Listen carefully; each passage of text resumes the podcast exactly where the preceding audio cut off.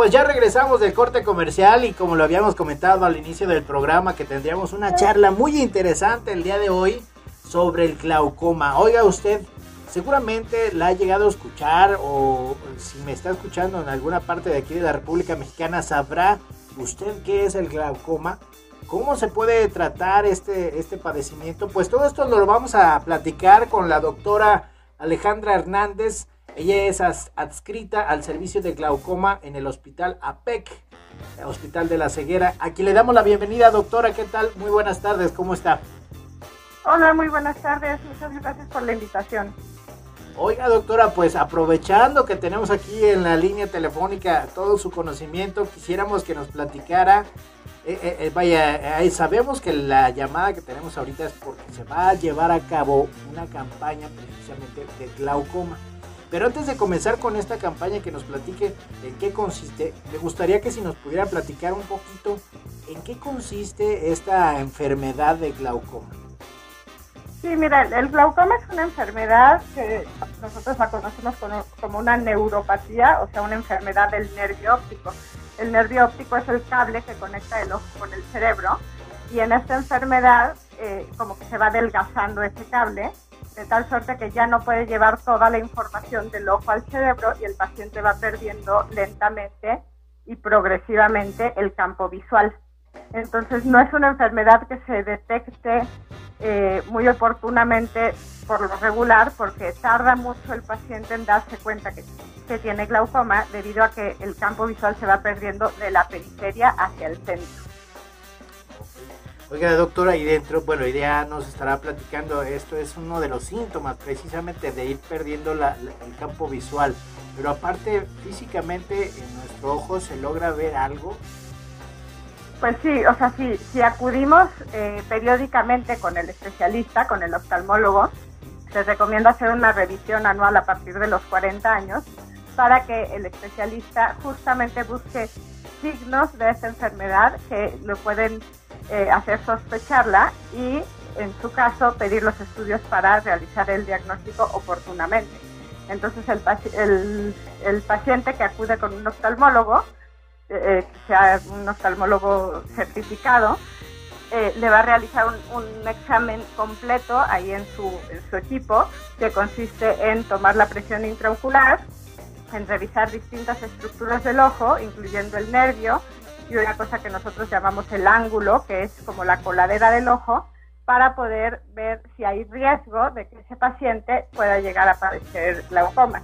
Si se detecta alguno de estos factores de riesgo, entonces ya estará indicado solicitar unos estudios para ver exactamente qué tan grueso está el nervio y las fibras nerviosas que lo componen y si está alterado ya o no el campo visual. Oiga, doctora Alejandra, y entonces esta, digamos, este padecimiento puede tener eh, al corrección, puede ser atendido a tiempo, se puede mejorar la visión, obviamente si se atiende con con un poco de anticipación. Si ya se ya el, la enfermedad está muy avanzada, ahí ya no hay corrección. Eh, una vez que se ha perdido visión o campo visual por glaucoma, ya no se puede recuperar. Nuestro objetivo en cualquier punto de la enfermedad es frenarla.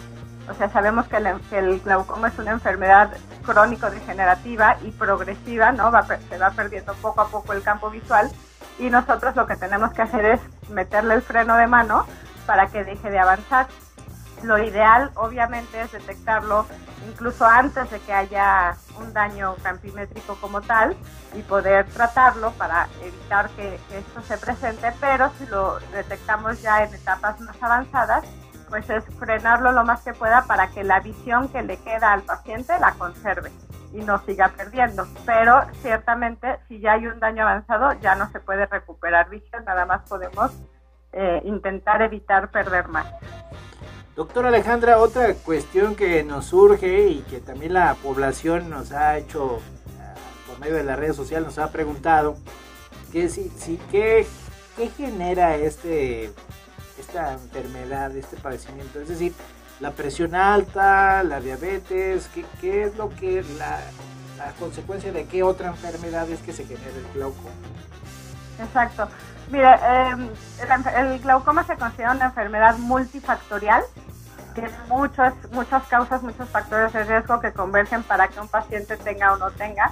La genética es algo muy importante, entonces si un paciente tiene familiares que hayan perdido la vista por glaucoma, tiene un mayor riesgo de, de padecerlo. Pero en sí no se sabe bien a bien por qué se da esta enfermedad. Puede o no estar asociado al aumento de presión intraocular, pero hay muchos casos, y sobre todo en nuestra población, que hay muchos pacientes que en realidad no tienen la presión alta, nosotros los llamamos que tienen un glaucoma de tensión normal, o sea, la presión del ojo está bien todo el tiempo, pero aún así se está dañando el nervio. Y de todas formas el tratamiento siempre va a ser intentar bajar más la presión para que ese nervio ya no esté, digamos, como estresado ante tanta, ante tanta presión en el ojo. Eh, la diabetes y algunas otras enfermedades pueden ocasionar otros tipos de glaucoma que nosotros llamamos como glaucomas secundarios. Es decir, hay glaucomas que llamamos primarios, que es nada más que tiene el glaucoma, digamos, porque sí, y hay glaucomas secundarios que eh, son consecuencia de otra patología, por ejemplo, diabetes o algunas otras enfermedades o alteraciones propias del ojo que nos ponen en mayor riesgo de padecer otros tipos de glaucoma. doctora, oiga, y en la charla que estamos teniendo ahorita precisamente es porque ahí está el contexto de que se va a llevar a cabo del 13 al 17 de marzo la semana del glaucoma, ¿verdad? Sí, es la Semana Mundial del Glaucoma, es un esfuerzo internacional por, por eh, pues dar a conocer esta enfermedad porque si realmente pues nosotros no, no educamos a la población sobre esto, pues el, paciente nunca acude con nosotros oportunamente y ya cuando llega con el diagnóstico pues puede ser un poco tarde para intentar eh, frenar la, la, enfermedad, ¿no? Entonces, del 13 al 17 de marzo se lleva a cabo este esfuerzo internacional que es la Semana Mundial del Glaucoma, para difundir información y eh, pues lograr que toda la población mayor a 40 años o con factores de riesgo, o sea, con familiares, por ejemplo, que hayan perdido la vista por glaucoma, acudan al oftalmólogo. Cualquier oftalmólogo certificado está precisamente capacitado para ver si hay una sospecha de glaucoma y solicitar los estudios eh, pertinentes. Doctora, ahorita nos hace mención de que, bueno, a partir de los 40 años de edad es cuando se llega a presentar más el, padecimiento en la población. Pero hay casos de glaucoma infantil. Sí, esa es como otra rama que afortunadamente es menos común, pero es muy, muy agresiva. Es glaucoma congénita, que puede aparecer desde, desde los pocos meses de nacimiento. Y después viene el glaucoma juvenil, y también los niños están expuestos a otros tipos de glaucomas, por ejemplo, pacientes que tienen problemas alérgicos y que eh, se, tratan eh, recurrentemente con esteroides, pueden padecer una cosa que se llama glaucoma secundario esteroides. Entonces es muy importante que cualquier medicamento con corticosteroides siempre sea prescrito por el médico y siempre eh, atendamos a las indicaciones y solo lo apliquemos el tiempo que nos indica nuestro médico que lo debamos aplicar para no caer en esto que es el glaucoma secundario esteroides que también puede afectar a la, población eh, pediátrica. Pero ciertamente, como dice, el glaucoma primario es más común a partir de los 40 años, pero en cualquier etapa de la vida podemos encontrar distintos tipos de glaucoma ya sea por alguna causa secundaria o simplemente pues como el glaucoma congénito primario.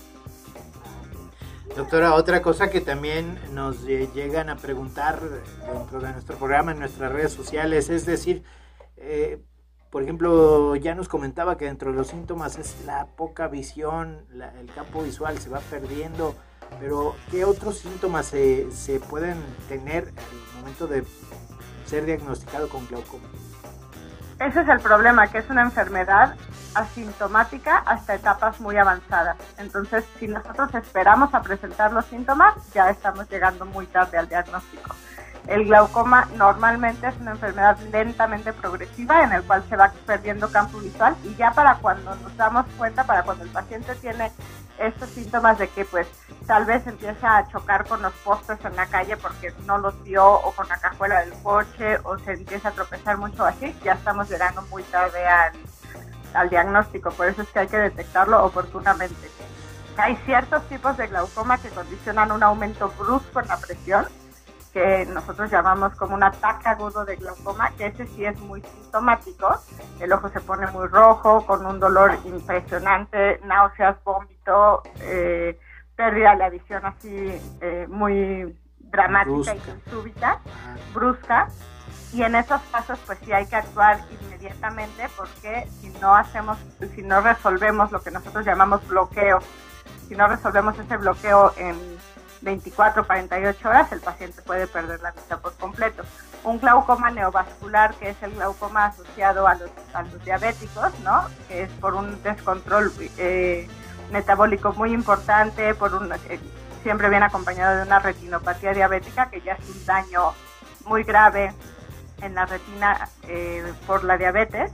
Ese también se puede presentar de manera muy sintomática, con dolor, eh, igual ojo rojo, disminución de la, de la visión, y eso es, representa, digamos, una urgencia, ¿no? Porque la presión se está subiendo demasiado en el, en el ojo y también se tiene que atender, pero ahí tenemos que atender más pues el, padecimiento de base que es la, diabetes.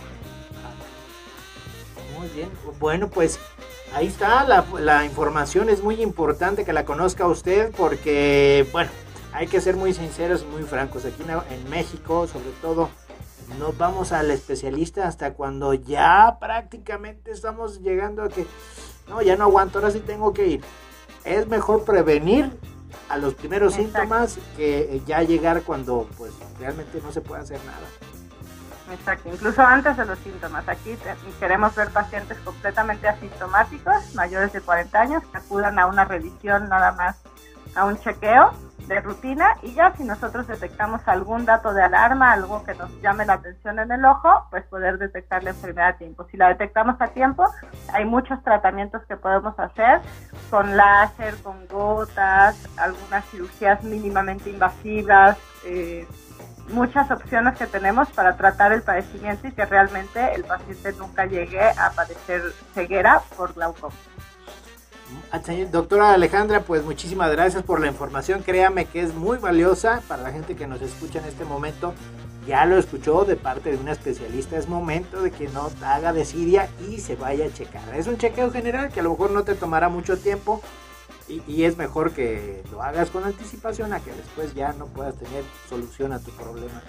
Doctora, pues muchísimas gracias por haberme tomado la llamada. No sé si desea agregar algo más pues nada más acudan a su oftalmólogo, hablen con sus familiares, infórmense si hubo algún paciente, algún familiar que tal vez perdió la vista y no, no saben por qué, para que eh, nosotros como especialistas tengamos más información eh, a la hora de tratarlos.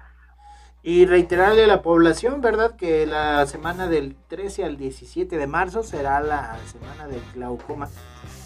Exactamente, la Semana Mundial del Glaucoma y seguramente en sus clínicas eh, de oftalmología cercanas tendrán algún tipo de, programa de detección eh, para acercar, acercarnos a la población. Excelente, doctora. Pues muchísimas gracias por toda esta información que nos comparte y eh, esperemos tenerla en otra llamada también para algún tema en específico. Gracias nuevamente por haberme tomado la llamada y pues desearle muy buena tarde. Muchas gracias a ustedes por la invitación y estamos al pendiente por cualquier duda que surja del auditorio. Excelente, doctora. Pues muchísimas gracias. Vamos nosotros a un corte comercial y regresando ya estaremos platicando de más noticias y novedades de aquí de Aguascalientes. Vámonos a un corte y ahorita regresamos.